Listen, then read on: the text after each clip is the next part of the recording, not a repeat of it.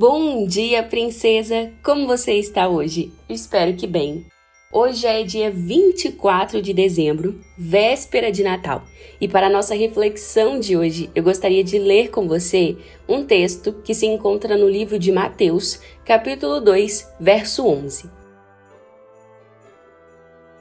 Assim diz a palavra.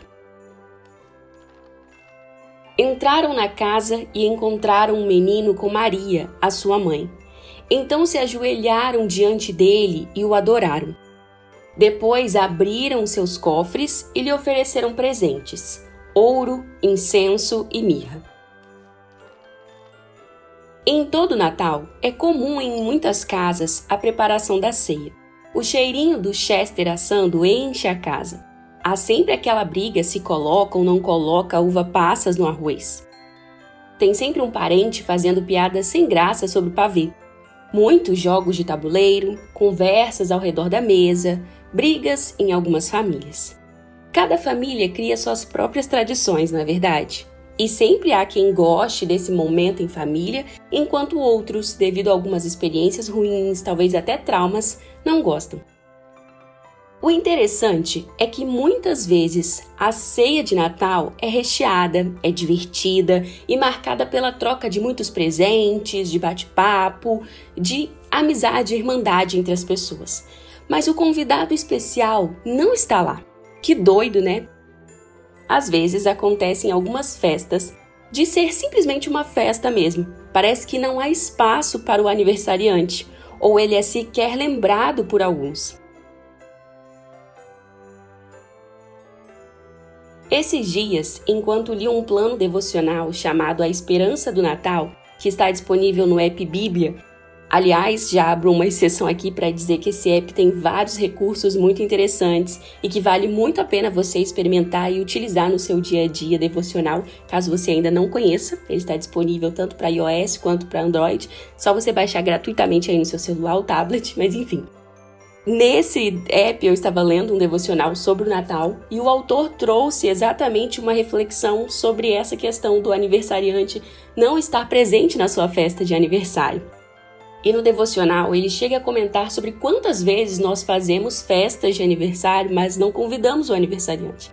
Isso é loucura, né? A gente sempre que faz uma festa para alguém, ou o aniversariante está envolvido na festa, ou se é surpresa, ele é o convidado especial.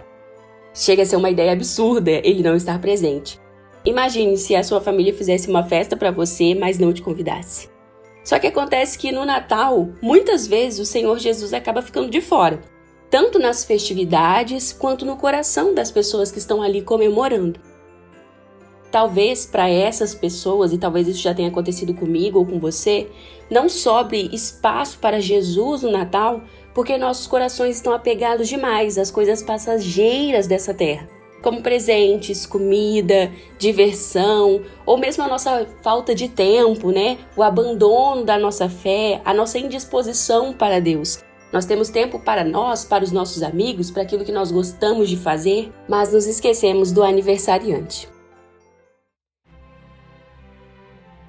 Neste Natal, quando nos sentarmos à mesa para comemorar, ou mesmo quando acordarmos na manhã do dia 25, que possamos trazer à memória o verdadeiro motivo dessa celebração: Jesus Cristo. Que possamos nos lembrar que a festa é por Ele e para Ele.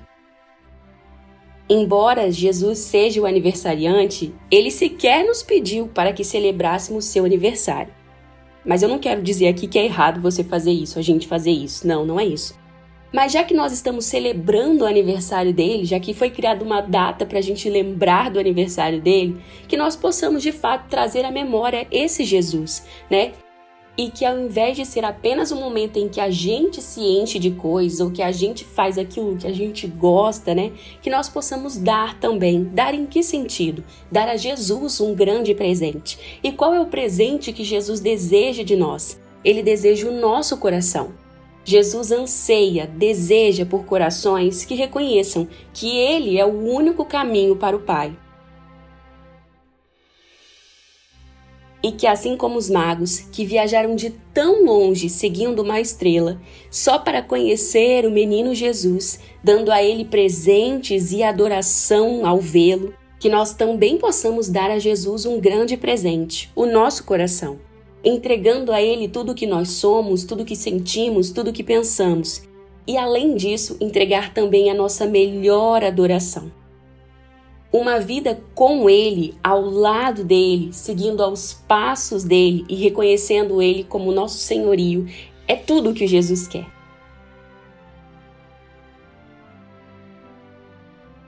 Que neste Natal nós possamos dar então a Ele, a Jesus, o nosso coração. Que Ele receba o nosso louvor e a nossa gratidão por tudo o que Ele fez por nós.